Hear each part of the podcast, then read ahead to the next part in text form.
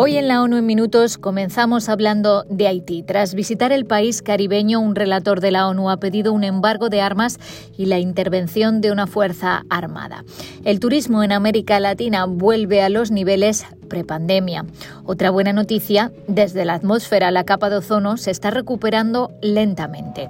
Y un estudio de la OMS dice que mejorar el acceso al agua potable y al saneamiento puede salvar casi un millón y medio de vidas al año. Un saludo de Beatriz Barral.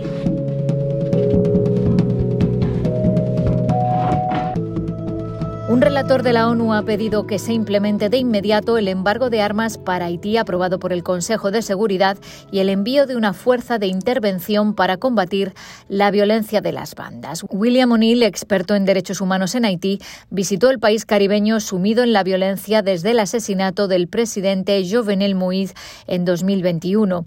En una conferencia de prensa celebrada al término de un viaje de 10 días, en el que se reunió con líderes de la sociedad civil, funcionarios y víctimas de de la violencia, O'Neill describió un país golpeado por la violencia, la miseria, el miedo y el sufrimiento.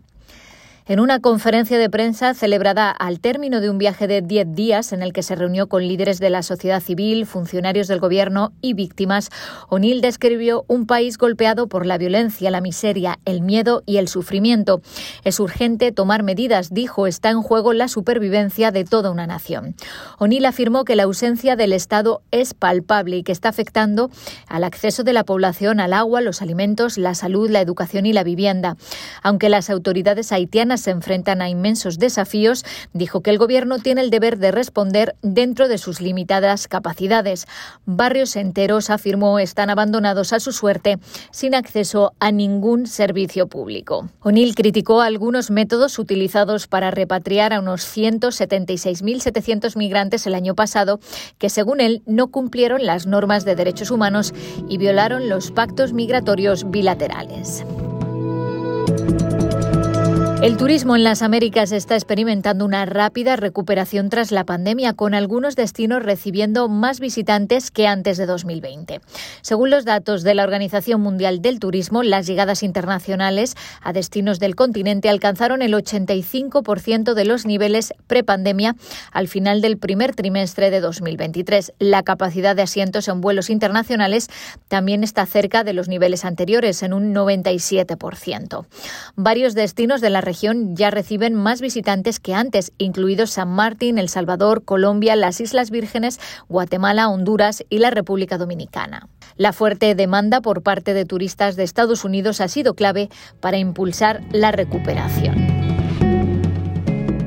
Otra buena noticia, la capa de ozono se está recuperando lentamente y se prevé que en las próximas décadas se produzca una recuperación total en la mayor parte de la atmósfera, según el informe de la Organización Meteorológica Mundial. En 2022 se observaron columnas de ozono más altas de lo normal en los trópicos y subtrópicos y columnas más bajas de lo normal en zonas más alejadas de los trópicos, particularmente en el hemisferio sur. La capa de ozono protege la vida en la Tierra de la dañina radiación solar ultravioleta la producción y el consumo de sustancias que la dañan se han reducido hasta un 99% gracias al Protocolo de Montreal. El año pasado el agujero de la capa de ozono sobre la Antártida comenzó a abrirse relativamente tarde, en septiembre, aunque tuvo una extensión y profundidad relativamente grandes en octubre y noviembre. Pero el retraso y la menor disminución de la cantidad de ozono a principios de septiembre se consideran pruebas clave de que la capa de ozono está empezando a recuperarse. La mitad de la población mundial aún no tiene acceso adecuado al agua potable, el saneamiento y la higiene, lo que podría haber causado al menos 1.400.000 muertes en 2019, según la Organización Mundial de la Salud. Las enfermedades diarreicas provocaron la mayor parte de las muertes, con más de un millón de fallecimientos.